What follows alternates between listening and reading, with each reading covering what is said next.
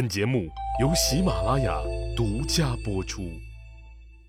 上集咱们说到，说吕雉逼走了王陵，陈平升为右丞相，自己的老情人沈亦基则高升为左丞相，又罢免了赵尧，任命自己的恩人任敖接替御史大夫一职，先后封了已去世的父亲老吕同志为宣王，又追封了已故的大哥吕哲为道武王。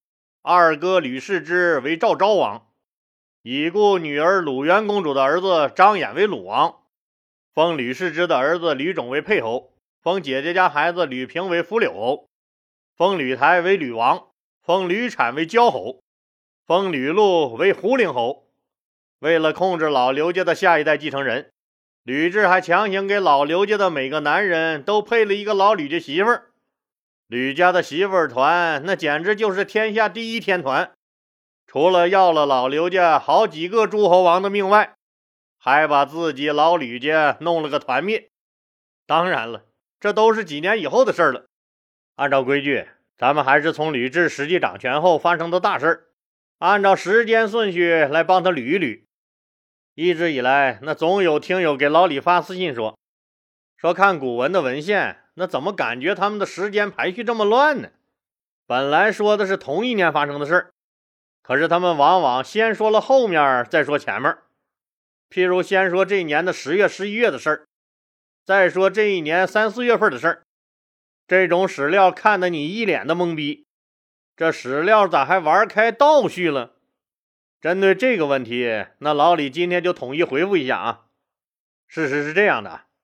不是古代史官大哥们把时间顺序乱了，而是咱们的固有思维在作祟。您就一直以为这每年肯定是从一月开始到十二月年中啊？可是咱们现在讲的这段汉朝初年，它的历法是沿用秦朝的历法，一年的开始不是一月，而是十月。也就是说，那时候人们过的新年第一天是农历的十月一日，而不是一月一日。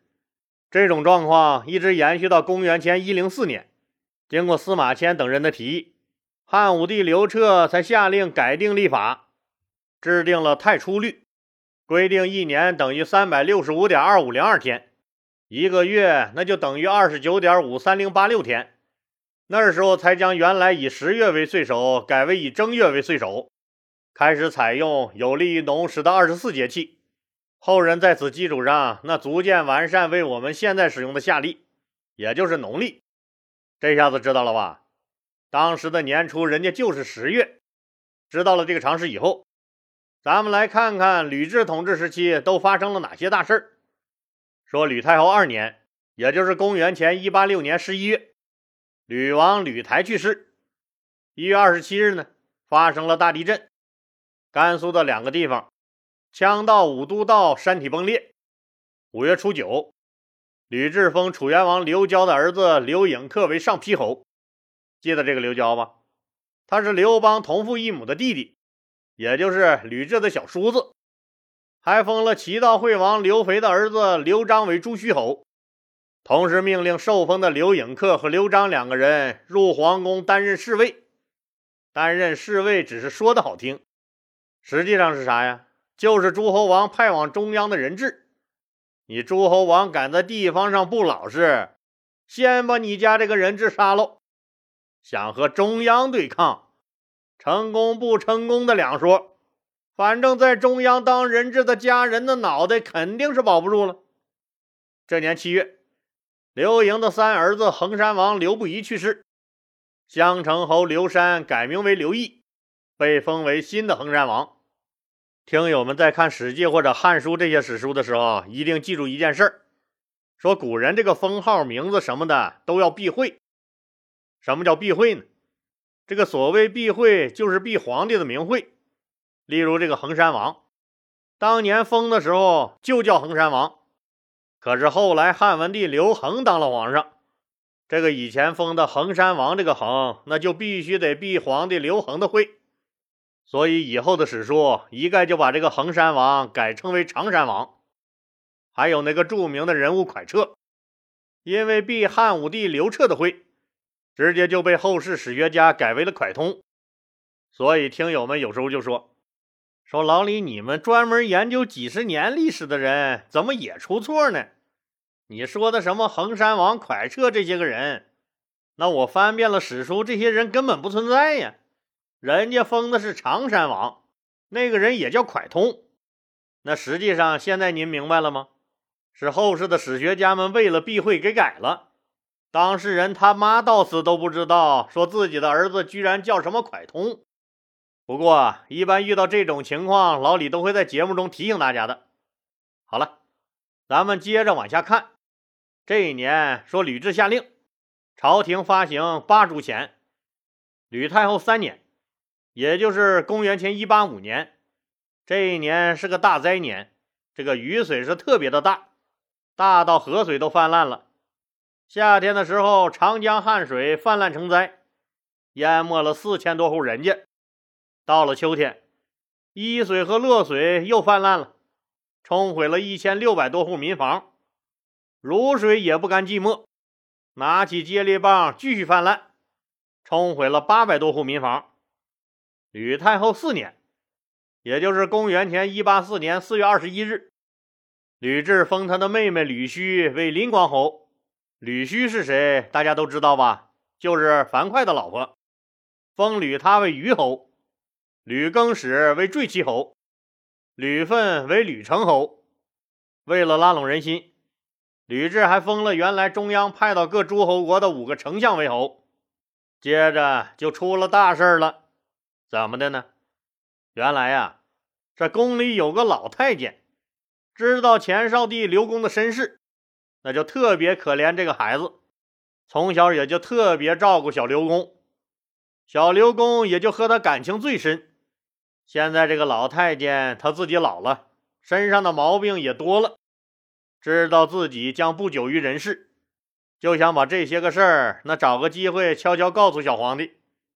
以后小皇帝长大得了势了，好认祖归宗，那至少能给无辜被他们害死的亲娘一个封号，一个安慰吧。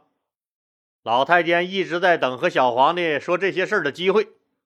有一天，那正好轮他当班，他就陪着小皇帝去御花园玩耍。他看机会来了。就有意支开其他宦官宫女，对皇帝说：“陛下，昨天老奴听到一桩奇事儿，给您说说，咱们乐呵乐呵。”刘公笑道：“有什么好玩的事儿？你快说。”老奴我听说，去年匈奴献来几匹好马。太后让咱们中原的马和它交配，配种成功，生下了一个小母马。没想到一个月后，这个刚生的小母马居然又生下了一个小马驹儿。您说奇怪不奇怪？小皇帝刘公大笑：“这匹小母马自己才一个月，怎么可能它再生个小马驹儿出来？这是人们瞎编的，绝对不可能。”老太监收了笑脸，故作凝色问：“马一个月不能产子吗？”刘公皇帝也正色道：“朕自幼博览群书，古语就说了。”三岁黄牛，四岁马，马到四岁才能下小马驹呢。那马四岁才能下驹儿，人多少岁能生孩子呢？人肯定是得过了十五岁才能生孩子。老太监当时跪下磕头，泪如雨下。陛下今年青春几何？小刘公也懵了，这是咋了？还哭开了？朕今年七岁呀。老太监又磕头。您的妈妈今年多大呀？刘公回答说：“不是前几天刚过的二十岁生日吗？”老太监不说话，干磕头。小刘公多聪明啊！一下子就惊着了。为啥我妈十三岁就能生下我？一看最亲自己的这个老太监，边哭边磕头，似乎就明白了。难道自己不是张太后所生？赶紧问老太监。老太监一五一十把发生的事儿都和小皇帝说了，并嘱咐他说：“你自己记在心里就行了，可千万千万不能和别人说。”等你长大了，真正的掌握权力了，再去追认册封你的亲生母亲。本来老太监是好意告诉了小皇帝这件事儿，没想到闯了大祸。您想啊，对方只是个七岁的小孩子，哪有那么多城府？回到宫里以后，是越想越气愤，于是口出怨言：“太皇太后。”那凭什么杀我亲娘，把我当成他们家的亲儿子？现在我小，只能由着他们。等我长大了，一定要替我亲娘报仇，给他们好看。小刘公哪能想到，自己身边多半都是吕雉的人。当这话传到吕雉耳朵里，那吕雉当即决定：别等着你长大给我们好看了。我现在就要你好看！为防患于未然，吕雉立即把刘公关进了后宫的永巷中。记得这个永巷吗？就是弄死戚夫人的那个地方。同时，吕雉对外放风说，少帝患了重病，离不得宫，不能接见任何人。不久以后，吕雉又假装一副忧心忡忡的样子，在朝堂上说：“说少帝久病不起。”而且还神经错乱，满嘴胡话。现在居然发展到连人都不认识了。他现在是一不能抚慰百姓，二不能祭祀祖宗的宗庙，把天下托付给这样的人，那肯定是不行的。没办法，我们只能再物色一位有德行的新皇帝了。朝中大臣谁不明白呀？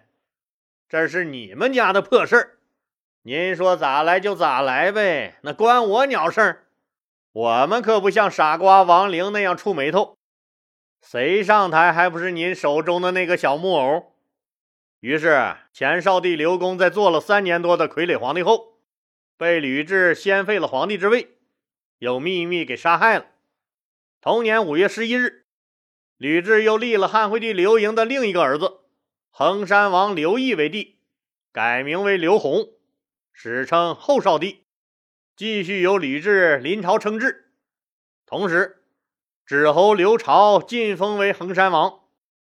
吕太后又让曹参之子平阳侯曹竹接替了任敖的御史大夫之位。正在这个时候，南方边境又不平静了。老李以前说过，说刘邦当年封吴瑞为长沙王的时候，一口气儿给他划了五个郡，那就是长沙、豫章、象郡、桂林。和南海，是不是看着挺大方的呀？实际上，他只是慷别人之慨，因为当时的桂林、南海和象郡三个郡根本不在他刘邦手里，而在自立为南越武王的赵佗控制中。后来，刘邦命令陆贾去南方边境摆平赵佗。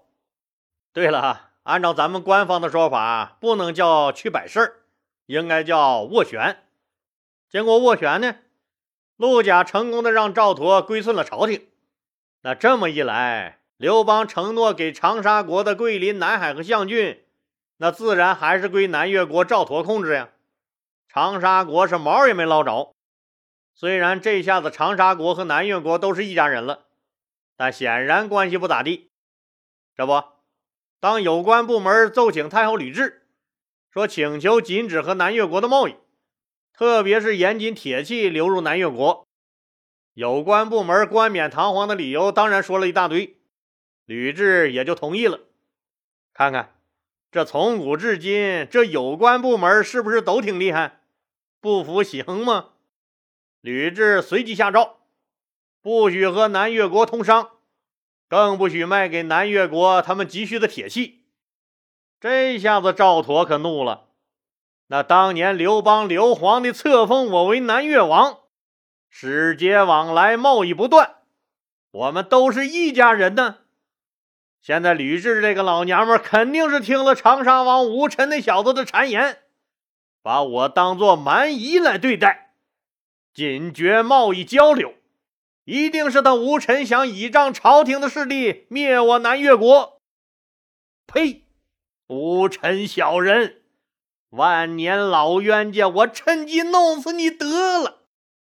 愤愤不平的赵佗开始了整军备战。吕太后五年，也就是公元前一八三年，赵佗自称南越武帝，发兵开始进攻吴臣的长沙国，打败了长沙国几个县的守军。吕雉得到求援报告，派出了龙绿侯周造率兵征伐南越国。可南越是少数民族地区，那天气炎热，环境潮湿，多瘟疫。这自然条件，中原人根本就受不了。士兵连南岭都没过去呢，就得了重大传染病。后来赵佗软硬兼施，控制了闽越和西欧洛，还设立了像汉朝皇帝一样的仪仗队。设仪仗队是啥意思呀？就是我是一国之尊，和你大汉朝的皇帝平起平坐，再也不给你当什么小弟了。古时候的皇家仪仗队是大哥独享的玩意儿，小弟可是绝对不能有这待遇的。八月份的时候，淮阳王刘江去世，胡关侯刘武晋升为淮阳王。听友们可能说了，老李，你今天说了一大堆封王封侯的人，刘江啊、刘武啊、刘宏啊，还有什么吕产、吕台、吕禄的，这根本也记不住啊，这些人。老李告诉你啊，那记不住就真不用记了。这几个姓刘的，也就是他汉惠帝刘盈的儿子们，都在青春期到来之前就被团灭了。吕家封的那些个王爷侯爷的，在未来没几年的时间，也一个没剩下被连窝端了。好了，今天就说到这儿吧，谢谢大家。节目最后向大家推荐喜马拉雅给粉丝提供的专属福利。您购买内置喜马拉雅全部好节目的小雅音箱，原价一百九十九元，给老李粉丝的价格是一百八十九元。这不重要，重要的是，他居然免费送您价值一百九十八元的喜马拉雅年度会员。一百八十九元买俩一百九十八元的东西，力度就是这么大，咋地？快抓紧时间下手吧！我估计一转身这好事可就没了。请您点击播放条上面的那个红色购物车，或者点击节目简介中的链接，也可以点击主播头像进入我的店铺购买。店铺里都是老李精挑细选出来的淘宝、京东为粉丝准备的特惠好物。您得了实惠，又支持了老李顺利晋级，何乐而不为？谢谢喽！